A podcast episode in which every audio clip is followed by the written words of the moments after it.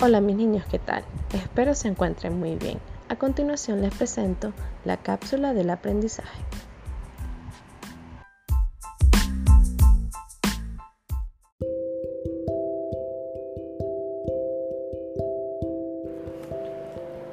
Tirita vence sus miedos. A la ratita Tirita le daba miedo la oscuridad. Estaba segura de que por la noche los fantasmas se escondían debajo de su cama. Por eso dormía mal y en clase de la maestra lechuza a veces bostezaba y otras veces se dormía. Además, Tirita tenía miedo de cruzar el bosque, porque se imaginaba que las ramas de los árboles eran brazos de monstruos, sus huecos, las bocas y sus raíces que salían por encima de la tierra unos horribles pies. El problema era que tampoco podía ir por la colina, porque ahí sonaba un silbido que le hacía pensar que una gran serpiente le podía atacar en cualquier momento. Al final tenía que dar una vuelta tan larga que llegaba tarde a su casa y tarde a la escuela. La maestra lechuza vio los problemas que le causaban a Tirita sus miedos y pidió ayuda a los compañeros de clase. La tortuga Rocky sugirió, no pienses que tienes que cruzar el bosque. Fíjate en que detrás de mi casa, si vas andando hacia ella, pensando lo bien que la pasamos juntas, seguro te olvidas tus miedos. Tirita lo apuntó en su cuaderno.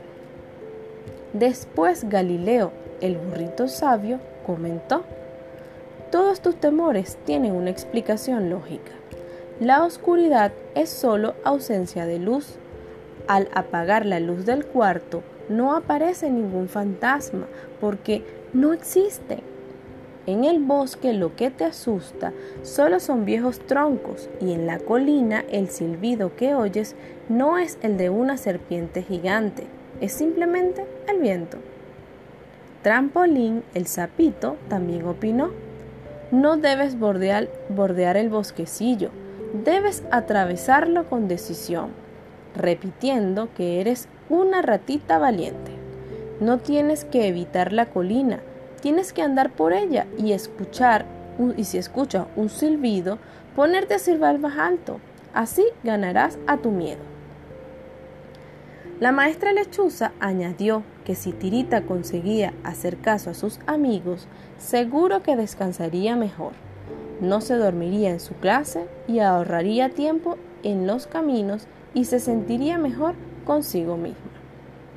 Tirita fue venciendo sus temores uno a uno y descubrió que tus miedos se hacen pequeños cuando te enfrentas a ellos.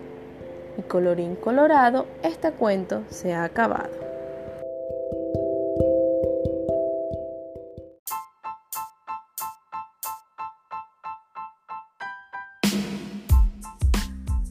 Fue un placer haber compartido con ustedes esta cápsula de conocimiento. Nos vemos muy pronto. Bendiciones infinitas para todos.